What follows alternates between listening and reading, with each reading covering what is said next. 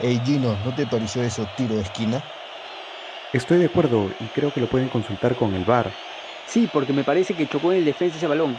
Veremos qué dice el juez de línea. Ah, no, no, ya no. Ya indicó el juez principal. Ya no hay nada que discutir. Es Saque de meta todos los viernes de 7 a 9 de la mañana solo por Radio Isil.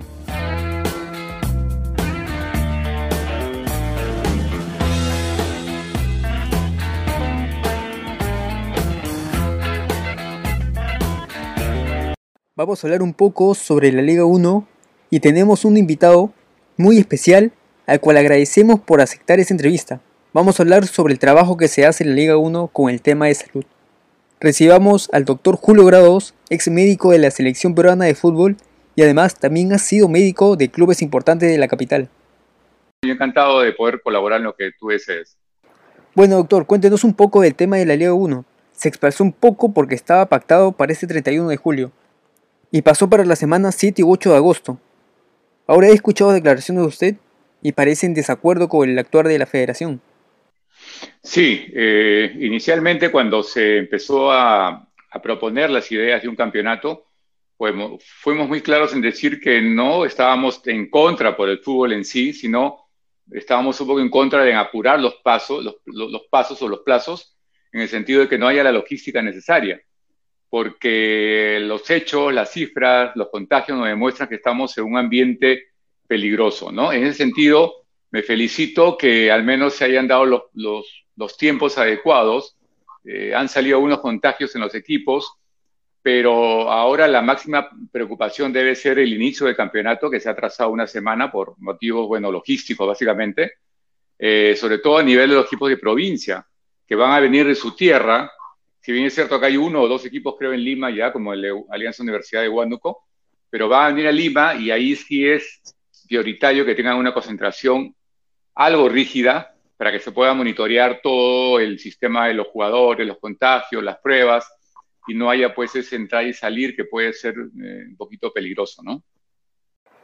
Ahora, doctor, por ejemplo, el tema de las pruebas rápidas, ¿son efectivas para el tema de los entrenamientos?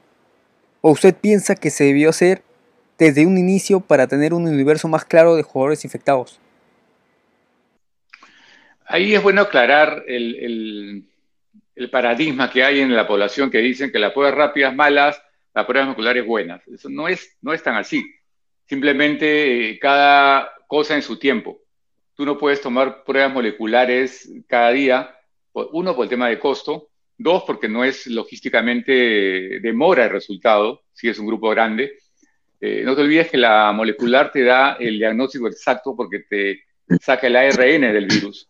Y la prueba rápida puede ser para seguimiento, de repente más seguido, no tanto cada dos semanas, como dice el protocolo de la federación, sino puede ser cada semana o cada cinco días. Eso se podría modificar en cuanto a en el camino ver los resultados, ¿no? Pero eh, mal que bien, si toda la información que nos dicen es correcta, pues estamos en el camino más o menos adecuado pero reitero que la preocupación sería en el campeonato en sí, ¿no? que se lleven los protocolos estrictamente, pero sobre todo, aparte de las pruebas que tú mencionas, el tema de concentraciones va a ser fundamental a mi modo de ver.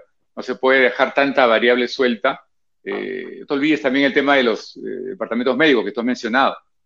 Eh, soy testigo de que no, no, no creo que todos los equipos tengan un buen departamento médico bien implementado. Ojalá que se pueda concretar y un seguro de, un seguro de atención no solamente seguro de accidentes, sino seguro de atención médica adecuado, ¿no? Doctor, por ejemplo, el tema de la concentración, que tienen que ser rígidas, yo creo que ese tema está bien. Si bien es cierto que los equipos hacen los protocolos, tanto a los jugadores para su ingreso, a la hora de entrenar y para la salida del mismo, el protocolo que hace cada jugador individualmente depende de ellos mismos, porque los médicos los ven a la hora de entrenar, pero ya no cuando van para su casa no se, no se sabe si están cumpliendo con los protocolos. Claro, es un poco lo que hacía años este, hacíamos, por ejemplo, dietas para un grupo de fútbol, en general, selección equipo, eh, a la semana cuántas veces, tres, cuatro veces, pero el resto de la semana tú no puedes controlar lo que el jugador come. Entonces eso parte mucho de la, de la profesionalidad de cada uno. En el tema de los protocolos, eh, son protocolos de bioseguridad sal así, sal así, bañate así, ponte mascarita, ponte guantes, no te toques, aléjate. Eso ya creo que la mayoría de los peruanos lo sabemos. Otra cosa es que lo cumplamos a, conciencia y no, no tienes que estar bajo la mirada de alguien para hacerlo. Eso tienes que hacerlo tú a conciencia. Pero no solamente pasa por un protocolo de bioseguridad, pasa también por a veces la necesidad de estar con un familiar, un hijo, una tía, una abuelita. Eh, tú no puedes estar en una cápsula, llegar del entrenamiento en una cápsula espacial y forrarte y no salir, no, no, estar en sociabilidad con tu familia. Es por eso que sería ideal lo otro, ¿no? lo, lo, de la concentración, no rígida, digamos, pero al menos algo manejable en cuanto a variables. Por eso, por ejemplo, Municipal, equipo donde yo estaba hasta hace un par de años, lo felicito porque el médico que está ahora, el doctor Cavani, o sea, yo tuve la suerte de recomendarlo, es el único equipo que ha hecho una, una, concentración rígida en el mes de entrenamiento que tiene. Es el último que ha empezado, pero es el que más ha, ha, ha hecho primar la salud, que es, que es la parte fundamental. O sea, no quiere decir que el otro equipo se va a contagiar, pero lo otro es prioritario, la concentración rígida de un mes.